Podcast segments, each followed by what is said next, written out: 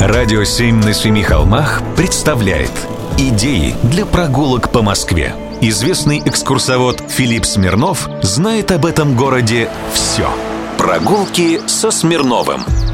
Здравствуйте, с вами Смирнов Филипп.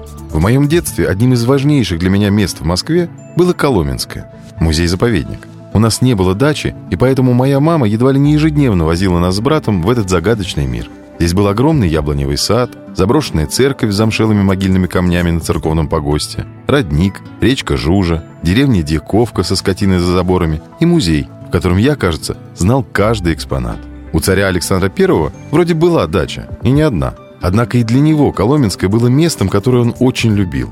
Он его любил посещать в своем детстве вместе со своей бабушкой, Екатериной Великой.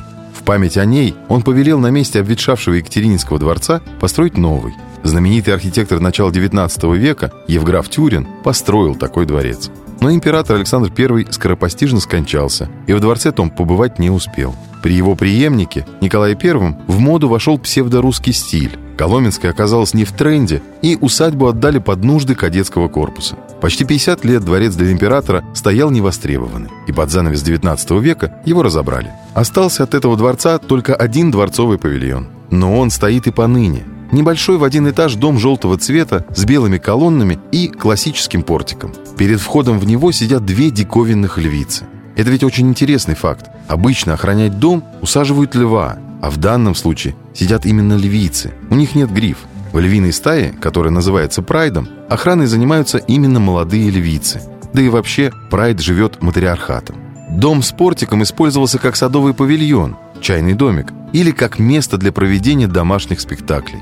Раньше по обе стороны от него были две пристройки – летние крытые веранды, с которых открывался потрясающий вид на реку. В 2006 году павильон отреставрировали и передали под нужды музея. Здесь проводятся теперь выставки из фондов музея, выставки современного искусства и музыкальные вечера.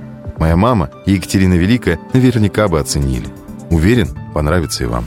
Прогулки со Смирновым. Читайте на сайте radio7.ru. Слушайте каждые пятницу, субботу и воскресенье в эфире «Радио 7» на Семи холмах.